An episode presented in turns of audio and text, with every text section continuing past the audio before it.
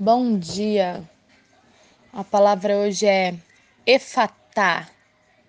É uma palavra um pouco desconhecida, mas significa abra-se. E acontece no momento em que Jesus cura um surdo e gago. Porém, é, esse surdo e gago ele era fisicamente, mas nós muitas vezes estamos assim espiritualmente.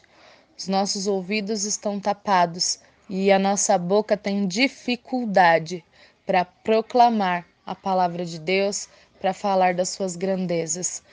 Então, às vezes, essa é uma ordem que nós temos que dar para nós mesmos, efatá, que os meus ouvidos se abram e que estejam sensíveis à voz de Deus, e que a minha boca tenha capacidade de falar das suas maravilhas, das suas grandezas, de expressar a tua palavra.